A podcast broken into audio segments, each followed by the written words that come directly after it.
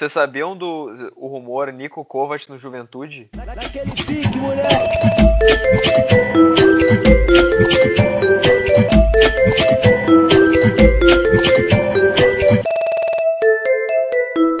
Olá, queridos e queridas ouvintes do Galo de Cast.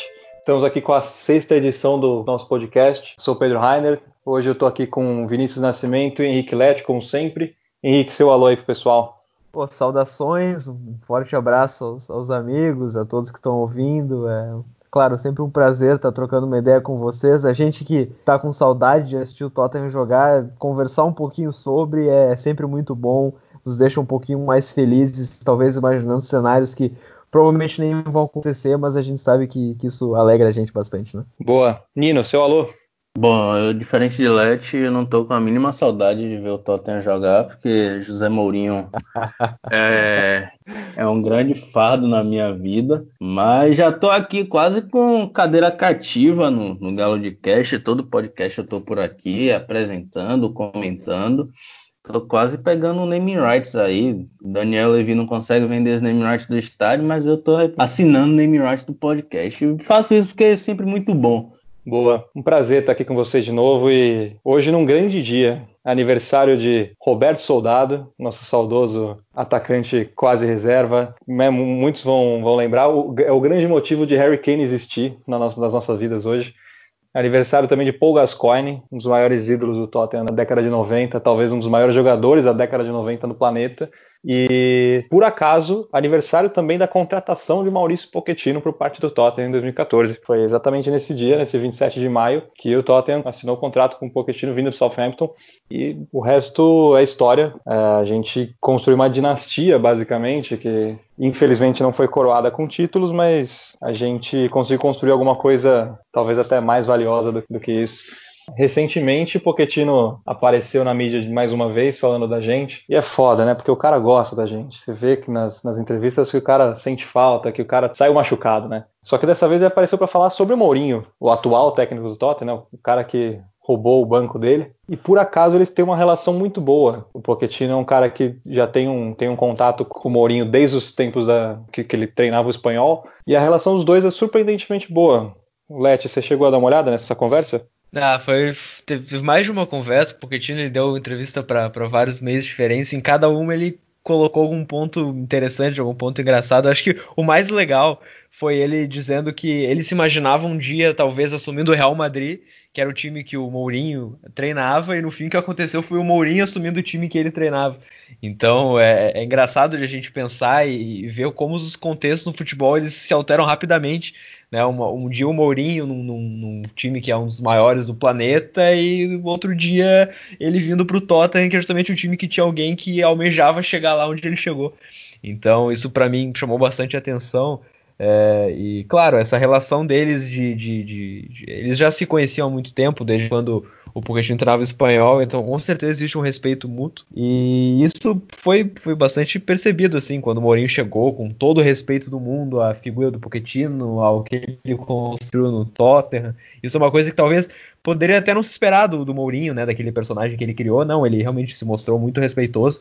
Então acho que eu não, não esperava nada muito diferente disso, não. É, essa passagem de bastão deles foi bem interessante, né, Nino? É, eu dei uma olhada, eu fico. Às vezes evito ficar olhando as coisas de Pochettino. Primeiro de tudo, que ele tá gostoso pra caralho. Está muito gato. Sair do Tottenham fez muito bem pra beleza dele. Puta que pariu, tá muito gato. Sugar Daddy total. É, eu ia começar de outra maneira, Peu, mas eu aproveitei para responder logo tua pergunta. Só que eu queria deixar registrado que hoje, além de aniversário de Elber, é o maior jogador em atividade no futebol brasileiro. Hoje também é aniversário de Gabriel. Exatamente, Lete. Hoje também é aniversário de Gabriel Nogueira, é, o dono da casa onde eu assisti aquele Manchester City 1, Tottenham 2, aquele mesmo que você está pensando, no Etihad, do dia que eu me percebi de fato torcedor do Tottenham, sabe? Que eu fiquei feito louco na hora do gol, uma felicidade gigantesca. Então, quero deixar meus parabéns a Gabriel, que além de tudo é um meu amigo e junto com o Fernando é um dos embaixadores de Tottenham aqui em Salvador. E sobre Pochettino é isso aí que eu falei mesmo. Se eu falar mais, eu choro. e, e, essa, pra gente encerrar, eu acho que com uma, com uma citação, né, que não poderia faltar, o, o Pochettino fala sobre essa relação dele com o Mourinho e ele diz que é, quando ele se encontrou com o Mourinho ao final de um jogo entre Real Madrid e Espanhol, ele disse que as crianças do. Uh, os filhos do Pochettino sempre dormiam com pijamas do espanhol. E aí diz que o Mourinho chegou no final do jogo e entregou pro Pochettino um vinho, é, um vinho francês muito bom, uma garrafa né, de vinho francês muito bom, e dois é, pijamas do Real Madrid. Então eles, ó, para as crianças usarem eles na, na hora de dormir. E aí eu, eu vi um, alguns internautas comentando e, e, também me ocorreu, pô, pijama, Mourinho. Na coletiva de apresentação do Mourinho, vocês talvez lembrem, ele citou que, ah, agora eu sou Tottenham, agora eu vou dormir com o pijama do Tottenham. Eu tenho plena certeza de que ele lembrou desse episódio dele com o Mourinho. Certeza absoluta. E a gente Muito só se liga disso agora, né? A gente só se liga disso agora. Isso tem uns pontos interessantes dessa relação de Mourinho com o Tottenham. Porque assim, ele chega de crista baixa sabe? A gente está tratando de José Mourinho, volta e meia ele dá uma alfinetada ou outra, o jornalista pergunta sobre Champions League, ele fala sobre final de Champions League, ele fala que nunca perdeu, mas no geral a gente percebe, Mourinho tá com a crista baixa.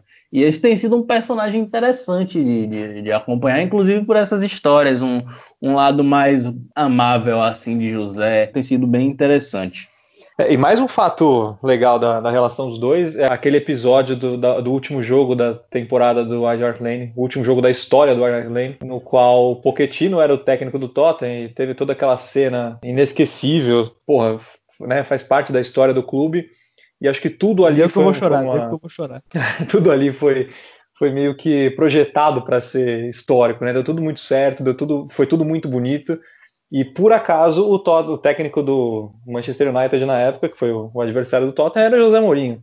Então ele estava presente no dia mais importante, talvez, da, da última década pra gente, assim, no dia mais que a gente guarda com mais carinho, assim. É, da última década não, talvez, talvez da história do Tottenham, né? Porque são 128 anos de estádio e o cara tava lá sentado do outro lado do banco, sabe? Então ele meio silenciosamente fez parte disso aí. É bem, bem legal. É só o gol de Rooney ter sido o último do estádio, sendo que tava tudo conspirando para ser Kane, isso aí é ser Tottenham. É, é, fora isso, eu concordo com tudo que você falou. É, mas enfim, agora com Mourinho e sem Pochettino, acho que todo mundo pode concordar que a gente perdeu um pouco da magia. O, o, futebol acho que perdeu um pouco daquela eletricidade que tinha nas temporadas anteriores. Mas ainda assim, querendo ou não, precisa ser competitivo e tem um time para ser competitivo. E aí a pergunta que a gente tá, tá fazendo aqui nas nossas cabeças é: voltando à Premier League agora, como está planejado para voltar, como a gente está vendo no Campeonato Alemão, estádios fechados, um puta protocolo de segurança sendo seguido. Aparentemente o elenco está voltando de lesão, está todo mundo voltando à melhor forma, todo mundo treinando. Com o elenco inteiro recuperado de lesão, com o elenco inteiro, com o condicionamento físico 100%, o Tottenham tem chances de ir para a Champions League nessa temporada. Vamos lembrar da tabela da Premier League agora, que faz né, meses que a gente não dá uma olhada, até assustei aqui olhando. A gente está em oitavo lugar com 41 pontos. O Chelsea em quarto lugar está com 48. São sete pontos de diferença aí. Faltam nove jogos para a temporada acabar. E ainda o Sheffield, que está logo à frente, tem um jogo a menos. Nino, você acha que dá? Velho, já teve situação em que tudo conspirava para o Tottenham se classificar para a Champions League. O time fez, acho que foi 72 pontos, ficou dentro do G4. Só que aí o Chelsea foi campeão da, da, da, Champions League e comeu uma vaga com as coisas conspirando contra, eu acho muito difícil de que role. É, a não ser que aconteça assim um, um milagre. O Tottenham tem o quê? 24 pontos para fazer. Dá para terminar o campeonato com 65. Isso é, isso é pontuação de campeonato brasileiro para você terminar no G4, Série B para você subir. A realidade na Premier League não é essa, porque tem uma discrepância muito grande entre os times lá de cima e os que estão no meio da tabela. Eu acho muito difícil. Talvez uma Europa League, talvez. Mas eu sou um pouco cético, mesmo com todo mundo voltando, Kane tá de volta, Soco tá de volta, enfim. Se acontecer, eu acho que a torcida do Chelsea vai cortar a cabeça de Lampard ou alguma coisa do tipo assim, mas é muito complicado. O Arsenal que tá atrás da gente com um jogo a menos tá com um ponto a menos, tem 40. Então, tá meio complicado. O bom é que tem algum, ainda tem alguns confrontos diretos, né? Inclusive o próprio NLD, mas eu acho que a, a briga do Tottenham é para conseguir terminar dentro do, do G5 e não passar uma vergonha completa. É, tem que considerar também aquele fato de que, por exemplo, visitar o, um Anfield agora, nem lembro se a gente joga contra o Liverpool fora de casa, mas visitar um estádio complicado de se visitar geralmente não é mais tão difícil. A gente tá vendo a Bundesliga agora que uma cacetada de time ganhando o jogo fora de casa porque não tem mais torcida. Então tem um fator aí que neutraliza um pouco a coisa. É, certamente essa questão de, de jogar em casa ou jogar fora vai fazer a diferença. A gente está vendo que na Bundesliga isso está realmente sendo diferencial, muito mais é, os times visitantes vencendo. Né? E, assim, a gente sempre pensa, pô, o time quando tá em casa, ele tem que propor o jogo para ele estar tá na frente da torcida e tal, ele tem que tomar as rédeas da partida e, e, e, se o time talvez não quiser fazer isso, né? Por exemplo, o Mourinho, ele é um cara que a gente sabe que se precisar deixar o time recuado, fechadinho o tempo inteiro para ganhar o jogo no contra-ataque, ele vai fazer. E, pô, não tendo a torcida para pressionar é, mesmo estando no, no, em casa, estando no estádio do Tottenham, é bem provável que ele feche o time mesmo. Né? Só que aí também tem essa questão da volta de alguns jogadores que estão lesionados e com o Mourinho realmente tentando mudar um pouquinho o seu estilo de jogo para se adaptar ao, aos jogadores que o Tottenham tem. Então eu até fico curioso, pensando nessa volta, para ver como que o Mourinho vai armar o time. Porque o que ele tentou fazer lá no, no, início, quando ele tinha todos os jogadores à disposição, foi realmente promissor. Eu fiquei até um pouquinho empolgado, fiz um texto lá para o site do pro, pro nosso mídia, no Galo de Caos, é, explicando um pouquinho sobre o que ele tinha tentado fazer e como isso tinha dado certo até certo ponto. No início a gente realmente começou muito bem e depois sucumbiu totalmente com lesões. Então o time vai estar tá voltando. É, eu acho que seria muito, pensando no, do ponto de vista do Tottenham, partindo como referência, uh, com a referência do Tottenham, é, eu acho clássico o time começar bem, é, engatar algumas vitórias é, surpreendentes, algumas boas atuações, é, chegar assim, putz, então a gente vai conseguir e no fim não conseguir. É muito provável que isso aconteça, baseado no nosso histórico. Então eu, eu, confio que talvez o time possa voltar jogando um futebol que a gente não via pelo menos em 2020, né? Desde que o Kane se lesionou no primeiro dia do ano, que já foi inclusive um indicativo de do quão maravilhoso esse ano seria para todo mundo. Então fica essa dúvida, principalmente para ver se, se o time vai, vai, vai jogar, como o time vai jogar, né? Estando em casa ou fora, sabendo que isso não, não faz muita diferença. E também os adversários, como eles vão reagir, né? O Sheffield United, que é um time Vamos muito lá. forte em casa. Let, deixa eu te contar. É, eu levantei aqui rapidinho quais são os outros jogos. Logo de cara, um jogo com o Sheffield fora de casa. Primeiro jogo do Tottenham na volta. Se ganhar, eu acho que já, já dá pra gente pensar em outros prognósticos. Depois tem Everton em casa e Bournemouth fora. Aí volta para casa para pegar o Arsenal, NLD, o primeiro dentro do novo estádio. Newcastle fora, Leicester em casa e fecha o campeonato com Palace fora. Em resumo, jogo do oitavo para cima, do nono para cima, né? Que é o que interessa ao, ao Tottenham nesse momento. Tem Sheffield fora, Arsenal em casa e Leicester em casa, Leicester no caso. É uma tabela viável porque aí tem o quê? Tem nove pontos para tirar de, de gente que tá ali, no, no, mesmo bolo que ele, gente acima, um pouco acima, um pouco abaixo. Se Mourinho conseguir fazer isso que você falou, de começar bem, já é muito bom, porque começar bem vai ser quase terminar bem, são poucos jogos. E aí tem que ver o que é que vai ser do resto do campeonato. Se o Liverpool vai tirar o pé, se o City vai tirar o pé, não sei como é que vai ser. Mas, enfim, com esse cenário, eu acho que fica muito dependendo do que o Tottenham vai fazer nesses três jogos, que são contra Sheffield, Arsenal e Leicester, dois deles em casa. E aí até para ver como que funciona essa questão de, de jogar fora ou em casa, como que isso vai influenciar, né? Outra coisa tem sido, pelo menos na Bundesliga bastante ocorrente, as lesões musculares, muitos jogadores têm lesão muscular, né? Até o, o Haaland, que para mim até a lesão dele era um robô, ele se lesionou, né? Então, ou roubou com músculo, ou de fato é algo que, que tá pegando os jogadores, né? Porque por mais que tenha um tempo de preparação, a gente sabe que os caras não estão é, prontos e a, questão mental também influencia muito. É, tem jogador que não quer jogar, a gente já viu o Kanté, que aparentemente ele não vai querer voltar, o Troy Deeney, que não tá querendo nem voltar para os treinos. Então, é, tem, tem muitas questões envolvidas e, e assim, é, é difícil a gente prever né, o que pode acontecer, mas eu acho que é, prever uma classificação para Champions é uma das coisas mais difíceis no momento, mesmo com todas essas varia, variações, todas essas possibilidades. É, o, o jogo nessa, nessas condições muda muito, né? A gente está vendo até com a, com a Bundesliga que o andamento do jogo tá tudo muito mais cauteloso, e eu acho que esse time do, do Tottenham não, não se beneficiaria de jogar assim. Eu acho que já é um time que é meio pastelão por si só, se ficar mais pastelão ainda, vai virar um, um, saco de pancada, assim. Então, na minha opinião, eu de verdade acho que não dá. Acho que a gente pode sonhar talvez com um começo bom, mas de verdade não, não engata. E bom, isso impacta diretamente no, como a gente já falou aqui, nas contratações, né? Sem a Champions League, sem nenhuma competição europeia, a gente não consegue contratar bem simplesmente. Todos os jogadores que nos interessam estão de olho em times que estão jogando na Europa. Até por causa disso, talvez já antecipando a, uma falha na classificação para a Champions League ou para qualquer competição europeia, recentemente a imprensa já tem jogado à luz nos free agents, nos jogadores sem contrato. Estão falando aí sobre Ryan Fraser, principalmente, ponta do Bournemouth, mas por mais que seja uma opção viável para o Tottenham, tem aquela questão da qualidade, né? São jogadores que estão sendo liberados pelos seus clubes. E, pô, um jogador que talvez não tenha cacife para ser titular no, no, no Bournemouth, é, às vezes não dá para saber se vale a pena a gente fazer isso em casa. É, pensando simplesmente no, no Fraser, ele é um cara que nessa temporada ele realmente está bastante abaixo. É, mas na última ele foi super bem, ele foi o líder em assistências do Bournemouth, vice-líder da Premier League, né? Então ele, ele é um cara que tá aprovado na Premier League. A gente sabe que os times gostam muito de contratar jogador que já tá por lá e que isso aumenta o preço deles e se podendo contratar esse jogador de maneira gratuita, é, parece que é um bom negócio, parece que tem times é, bons, times grandes concorrendo, o Arsenal, é, acho que o United também estava de olho nele, então é, realmente ele parece ser uma, uma opção, para mim pelo menos interessante, mas que não pode ser a principal opção.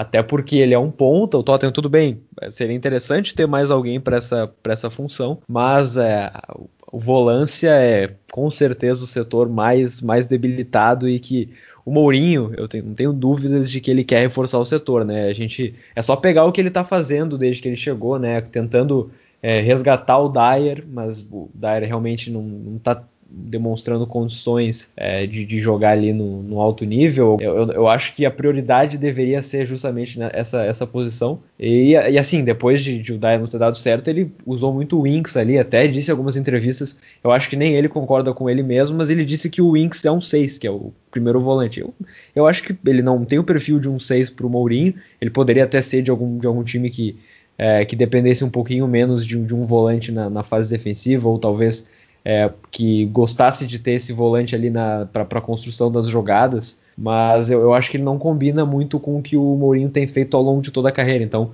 é, a volância para mim é o setor principal e a gente chega no, no, nome do Matich, né, que é um que é um free agent. E a gente sabe que o Mourinho adora ele, levou ele pro, pro Chelsea, pro, pro United. Então, temo que o Matich vai vai ser um jogador que o Tottenham vai atrás. Assim como o Giroud, que também tem essa questão da característica, porque é um centroavante alto, o Mourinho adora é, essa bola longa pro centroavante e tudo mais. Então, o Giroud, então esses, ó, o Giroud é... só para desculpa te interromper, Leti, mas o Giroud renovou com o Chelsea essa semana. Ou uh, renovou essa... É, não, então é, ou vai, é, vai ter que pagar, esquece, né? Vai ter que pagar os caras, então esquece, tem... é. Graças a Deus. Giroud não tem mais como. Bom, tem, tem a questão, até mesmo pensando no próprio Chelsea do William, né? Que são jogadores que o Mourinho gosta por ter passado lá e ter ganhado muito lá. Eu não sei até que ponto ele vai conseguir isso e, nesse caso a, a, crise por conta do coronavírus pesa a favor do Mourinho nessa decisão porque é, são jogadores que com certeza vai ter que se desembolsar menos para contratar e nesse momento é tudo que os clubes estão pensando né? Ah, tem time pensando em contratar, claro, reservando um dinheirinho para isso, mas a gente sabe que se for possível contratar de graça, muito melhor, né? É, exatamente. E, e acho que até tem boas opções no mercado para serem contratadas de graça, por mais que sejam jogadores que estão sendo liberados, muitas vezes não é pela qualidade, né? O único problema é que a gente sabe como é que é a contratação do Tottenham, como é que é a política, como que como que a gente tem dedo podre, né, basicamente. E, e o que tem de opção ruim no mercado é um número muito mais absurdo do que o que tem de opção boa. Nino, você tem mais algum medo de algum free agent aparecer?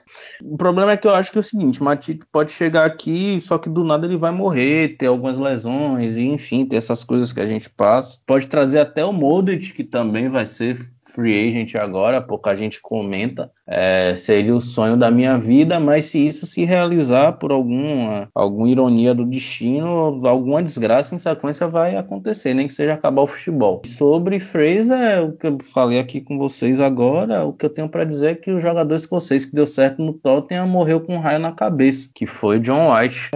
e a gente tem, a gente tem um texto aqui, eu acho que eu sigo com, a gente tem um texto no Galo de Calça muito bom bom, inclusive, sobre esse cara, mas a minha postura é basicamente essa. O Tottenham tem dificuldade de encontrar gente para o meio de campo, encontrar peça de reposição. Acho que a volância, sim, é um grande problema. Pode ser que o Fraser chegue e se torne uma boa peça de reposição, só que o Tottenham não precisa de peça de reposição. O Tottenham precisa de gente para chegar e, e, jogar. Peça de reposição já tem, é titular. O Inks, um, o próprio Sissoko, que fez ótimas partidas, só que a idade vai chegar, vai bater na porta, vai precisar de gente. Kane, que passa sete meses no DM, precisa de reposição. Enfim, mas no geral, o que o Tottenham precisa é de gente para ser titular, não para ser reposição. Eu adoraria ter o Inks para ser banco. Porra, meu titular é um cara que joga de uma forma regular, machuca, toma cartão, sei lá, tem algum problema, bota o Inks para jogar dois, três jogos. O que não pode ser ele ser titular, por exemplo. E enquanto Ndombele não vive, é por aí. Bom, agora para fechar, vamos responder as perguntas pessoal, né? Vamos fazer um, um ping-pong aqui, um bate-bola rápido. Primeira de todas, pergunta do Jean. Lucas ou Lamela, ambos em plenas condições físicas. Vamos lá. É foda você ficar escolhendo um tiro na mão e no pé, né? É porque Lucas, tanto Lucas quanto Lamela entra nisso que eu acabei de falar.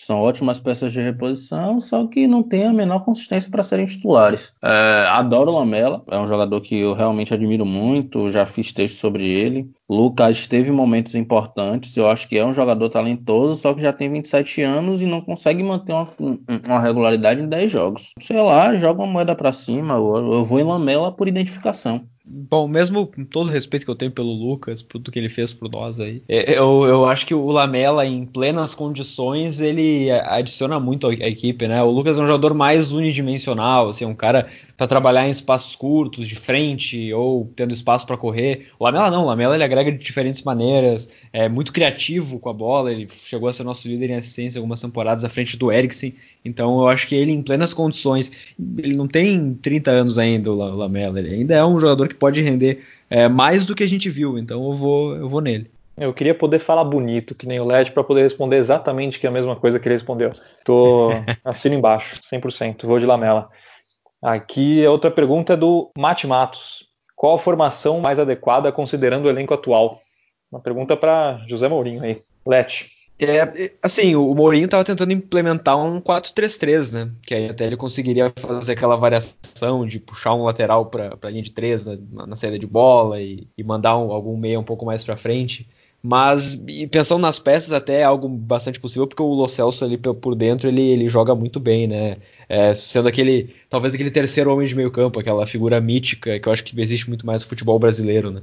Mas eu acho que uh, esse 4-3-3 seria talvez o, o, meu preferido e o que o Mourinho também entende. Então é mais ou menos isso. Boa. Nino? É isso. A gente tem que pensar se a gente vai estar trabalhando em um mundo ideal do FIFA ou na realidade. Porque a realidade, por exemplo, nos tira um, um, uma situação que para mim é essencial para o Tottenham caminhar, que é aproximar Lo Celso do gol sabe? A gente é, é, o principal jogador do Tottenham hoje, que tem um ótimo poder de finalização, mas simplesmente não pode jogar mais próximo do gol porque o time não tem peças. Ele fica quase jogando ali como um, um segundo volante, e há situações que o Lo Celso chega a jogar de, de primeiro volante até, sabe? Um, o Inks abrindo um pouquinho e ele que sai para começar o jogo. Na atual situação, acho que o 4-3-3, da forma que o Leti falou, é o ideal. Para mim, talvez um 4-2-3-1, em Dom Belém em plenas condições, é, um 4-2-3-1 seria o ideal, com o Celso um pouco mais próximo do gol. Vou meio contra, porque toda vez que a gente pensa em formação ideal, por algum acaso me vem um, um estalo daquela época que o Pochettino colocou, inventou de colocar três zagueiros. E, e, eu gostei muito de ver o Tottenham daquele jeito, e eu lembro que a gente era um time um pouco menos rápido, um pouco menos é, agressivo, mas um pouco mais cauteloso, assim, um pouco mais menos é, vulnerável, eu acho. Isso, um time que sabia das limitações, um time que sabia do, de onde não podia brincar. E acho que essa é a situação atual. Então, talvez você colocando o Davis na ala esquerda, o Aurier na ala direita, os três zagueiros ali. Não sei quais são os zagueiros, mas juro que não sei dizer hoje se, se por exemplo, se o Vertonghen está em condição de jogar todo o jogo assim como titular, mas acho que até é... pra, pra pincelar nisso, a gente jogou com, com cinco zagueiros, cinco defensores. Era isso que eu ia dizer. É, exato, naquele jogo contra o Southampton, né, na, na FA Cup, que não foi exato. tão bom. É, eu acho que o, o, o, principal problema daquele, daquele time é que os, a linha de cinco tava muito para dentro, muito fech, muito perto do, do gol do, da meta do Tottenham quando o Southampton tinha a bola. E o time não e tem isso... meio campo. É, deixava o time só com os três jogadores aí, e aí o Southampton envolveu, envolveu muito. Então talvez, é, é claro, preservando-se isso ou partindo mesmo para um 3-4-3, que foi mais ou menos que o Tottenham tentou fazer naquela época com o Pochettino, puxando um pouquinho do, do Conte, né, que fez isso com o Chelsea e virou uma máquina. É, talvez realmente é, fosse um pouco mais interessante do que o que foi feito ali com aquele 5-3-2 que foi, eu acho que um desastre até ele nem tentou fazer de novo. Mas os jogadores têm característica para isso, até o Foyt ele jogou muito bem com a linha de três com o Pochettino, né? A gente tem que lembrar ele botando o Hazard no bolso e depois jogando muito bem contra o Borussia Dortmund. E é fazer uma, ótima Copa América ainda. É uma discussão bem legal essa do, dos três zagueiros que vocês puxaram, só que o problema do Tottenham passa todo, hoje, passa todo, em qualquer formação que a gente parar para discutir, passa das condições do meio campo do time. Porque não adianta a gente colocar cinco zagueiros se não tem ninguém para fazer a transição. Pode fazer os cinco zagueiros com o fechando na esquerda, com Davis. Se não tiver quem fazer essa transição, e tipo, precisa de pessoas, de jogadores muito consistentes para fazer isso, é, não vai para lugar nenhum. É, bem observado. Próxima pergunta, do Matsusaki. Acham que algum dos vários jogadores emprestados do Tottenham podem ser úteis? Por exemplo, Luke Amos e Carter Vickers. Eu vou começar respondendo essa dizendo que absolutamente não. E, e eu, eu, não tenho nem como me aprofundar nessa resposta, só acho que não. O que eu tinha de esperança com qualquer jogador que foi é, emprestado já, já, já, acabou. Assim. Inclusive o Carter Vickers foi citado aqui na pergunta. Acho que era o que eu mais tinha alguma esperança de que virasse alguma coisa, mas a gente já viu que não virou absolutamente nada. Nino, você tem alguma esperança? Não, também nem, não. Inclusive, Jake Clark, Chimpa já deu uma pincelada muito boa, que acho que ele não vai fazer nem 10 jogos no Tottenham. Vai ser um, um, um, um branco da vida, e eu acho que vai ser por aí mesmo. Não tenho, não tenho. Eu né? até, até discordo do, do, do, Nino, até o Jack Clark, ele não. Ele tem 19 anos somente, ele não. 18 ou 19, acho que 19. Ele não mostrou todo o potencial dele ainda e o que ele demonstrou foi suficiente para o Bielsa achar ele um jogador decente para jogar no time dele. E isso a gente sabe que, pô, o Bielsa ele tem aí muitos anos, muita rodagem e ele sabe usar os caras certos para fazer com que o time dele funcione. E o Jack Clark funcionou ano passado. É, no Leeds até foi, foi importante na, na reta final, ele acabou é, se lesionando e tudo mais, mas eu acho que ele teve lapsos interessantes e que talvez com, com um pouquinho mais de paciência, é, até acho que ele pode é, o, o, maturar. Eu acho que não sei se ele maturou totalmente ainda, ele, ele tem alguma coisa para evoluir e eu acho que a gente pode ter um pouquinho de paciência com ele, sim. É, mas se começar ali a ciscar muito e não evoluir muito, aí não, não dá para ficar é, tendo pena também. Aí acho que é, é um negócio assim de, de, de ter um pouquinho de paciência e, e, ver se dá ou não dá. Não, não ficar enrolando, porque senão vai virar um encosto e a gente não quer ver isso no time. Né? Agora, essa última aqui é a pergunta bem para fechar o podcast mesmo. Pergunta mais espojada de todas aqui, do Vinicides. Qual o jogo lado B favorito de vocês? Lado B, acho que ele quis dizer aqui, ó. Jogo lado B é aqueles que você tem certeza que só você lembra. E ele citou aqui o jogo dele. O meu, por exemplo, semifinal da FA Cup 2015, Sheffield Tottenham, gol de falta do Eriksen. Golaço, puta, golaço. Essas vezes você sempre precisa de um tempo pra pensar, né? É, cara, com certeza vem alguns jogos em mente. E alguns que até o contexto influenciou, né? Como tu estava assistindo, é, é, como tu se sentiu para aquele jogo específico.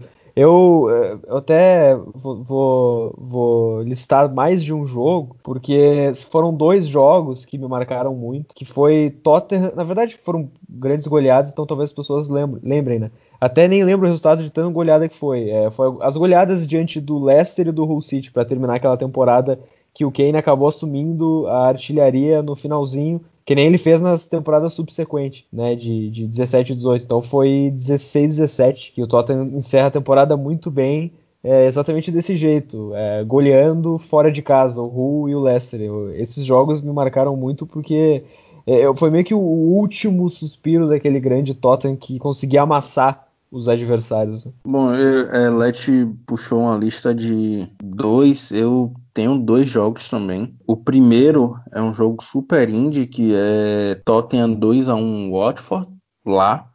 O do gol de letra de som impedido em Gomes no último minuto. Foi o primeiro jogo do Tottenham que eu parei para assistir. Foi muito marcante para mim. O outro, já comentei aqui, Tottenham 2 a 1 no City, Noite Ra. O jogo pra, praticamente classificou o Tottenham para a Champions League. Nessa mesma temporada foi do, da camisa listradinha da Under Armour. Na verdade, eu vou dar quatro jogos, porque agora eu lembrei de mais dois.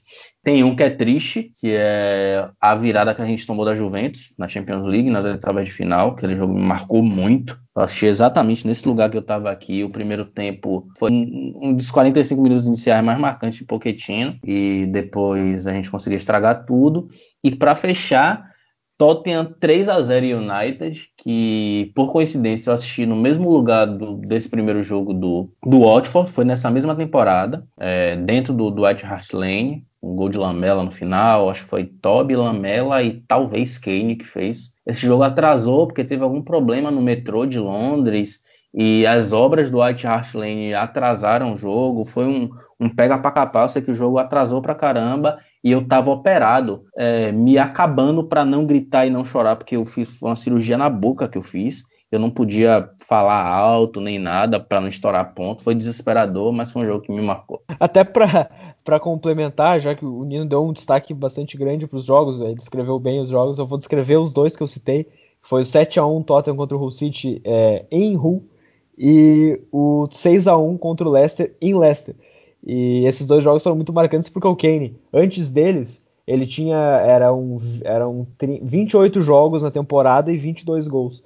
Acabaram os jogos, ele fez simplesmente 3 gols contra o Hull e 4 gols contra o Leicester. Ele terminou a temporada com a artilharia com 29 gols em 30 jogos. E isso, um, 4 gols no dia 18 de maio de 2017 e três gols no dia 21 de maio de 2017. Então o cara tava uma máquina, ele realmente queria uh, a todo custo uh, a, a, bota de ouro e ele conseguiu. Puta, muito bem lembrado. Para fechar, eu vou ficar aqui com dois jogos. O primeiro, acho que menos importante, é um Tottenham 1 a 0 no Rubin Kazan em 2011. E eu lembro que esse jogo foi uma loucura. Eu nunca vou esquecer dele porque ele foi uma loucura.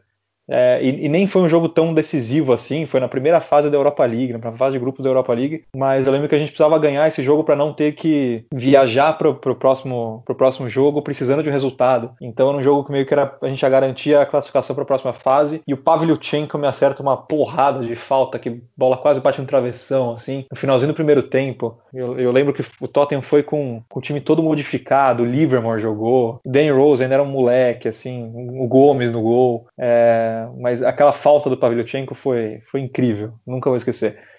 É, e, e assim, a Liga Europa até me dá um pouco de saudades daquele tempo, assim. Era um tempo Com muito certeza. mais simples, entendeu? A gente tinha uma exigência muito menor e eram jogos ah, tão se tudo der né? certo, né? se tudo der muito certo, próxima temporada você joga de novo. O jogo contra as Teras Trípolis foi tão legal, assim, pô, gol de letra do Lamela naquele jogo foi uma coisa absurda, né? Teve é. um jogo contra a Fiorentina que foi muito legal naquela época. Ah, eu, esse jogo, eu, eu gostava, esse jogo, eu gostava. Esse jogo contra o Asteras, do, do, gol de letra do Lamela, em, no aniversário de Bill Nicholson. É, e foi o jogo, inclusive, que o Harry Kane foi pro gol. Outro grande ah, jogo. Não, sensacional. Puta, pra fechar, um que. Esse aí eu, eu tenho um carinho realmente bem grande. É, Tottenham 3x1 no City no White Hart Lane, acho que em 2000, foi em 2013, porque eu lembro que foi a última temporada do Bale, e aquele ano que o Bale tava destruindo, tava voando em cima de todo mundo, é, a gente saiu perdendo rapidinho o gol do Nasri, e, e o Tottenham vira com o Defoe simplesmente endiabrado. Uma paulada e... de canhota, né, cruzada. Assim. É, puta, uma delícia em cima do Company, se eu não me engano, o Company se jogando assim em cima da bola, e ele só joga a bola pro lado e dá aquela chapada, assim. É, e, o, e o Bale dando uns passes de trivela, cruzando a área, assim. Foi aquele jogo foi um absurdo e foi uma virada que demorou muito para chegar, porque tava, acho que a gente fez três gols em 15 minutos, assim. É... Eu jurava que você ia citar o Swansea lá, que você tava no estádio. Jurava, jurava de pé junto. Eu ia, mas é que esse aí, é, acho que não é tão lado B, né? Pô, esse jogo foi, foi um dos jogos porra? chave pra. Jogo contra o Swansea não é não é lá B? Ninguém porra essa porra, não. Passe de Jansen é lá B demais. Jansen não ia decidir jogo importante, não, porque ah, é mesmo, né, cara? Fazer... A gente pode até fazer uma série assim, o jogo do lado B é o jogo que foi transmitido pela Terra. Se esse jogo foi transmitido pela Terra, pronto, aí é o jogo do lado B. é, mas deixa eu contextualizar, deixa eu contextualizar, galera, porque, tipo assim, a galera do Galo de Calça, pra começo a gente torce pro Tottenham e tal, a grande maioria dos jogos é, é, é, é lado B demais. Então a gente estava até comentando que a gente direto lembrava de alguns jogos nada a ver que marcaram muito a gente, só que ninguém no mundo ligava. Então eu acho que é até difícil para a gente encontrar o que é um jogo lá do B, sabe? Fora os jogos clássicos assim da Champions League. Com certeza. É, Pô, esse jogo do isso aí acho que vale, vale outra história. A gente pode fazer um outro podcast, que nem você falou, inteiro de, de jogos lá do B. É essa é uma puta ideia. Muito obrigado aí, Vinicius, pela inspiração. Acho que vai, vai render conteúdo bom aí. É, mas, puta, foi de novo um prazer imensurável estar aqui com vocês de novo. Não tenho como agradecer a presença de vocês e agradecer o desenvolvimento de mais um podcast, mais um episódio do nosso querido Galadcast. Fica aí o meu adeus para todo mundo. Leti, por favor, se despeça. Ah, mais um ótimo papo com vocês, né? Sempre muito bom poder gravar e trocar essa ideia sobre o Tottenham. Ainda agora a gente no final lembrando de alguns jogos saudosos, né? Eu até já abri aqui o Tottenham City que tu citou e, e entre tantas coisas o Vertonghen usando a camisa 49, então tem toda uma história por trás, a gente vai fazer isso com certeza, vai ser muito legal e é isso aí, um, um grande abraço a todos e semana que vem a gente se vê de novo. Né? Maravilha. Não. Nino, seu adeus. Esse, esse podcast tem que acontecer, tem que acontecer com toda certeza e vai acontecer. Muito obrigado aí a quem pediu, vai rolar, a gente vai marcar direitinho o nosso pauteiro. É, e ele já fez umas perguntas legais no, no, no, outro episódio. Gente, muito obrigado. É sempre uma honra gigante, um aquecimento de coração estar aqui com vocês. Dando uma lembrada agora, como o Led falou, lembrar esses jogos foi muito gostoso. Curtam, compartilhem, sigam a gente no Twitter, leiam os textos, podem mandar pauta que a gente dá um jeito e vamos que vamos. Um cheiro. É isso, que delícia. Bom, muito obrigado aí de novo, muito obrigado pela audiência e até a próxima, até o sétimo Galo de Cast. Muito obrigado, valeu.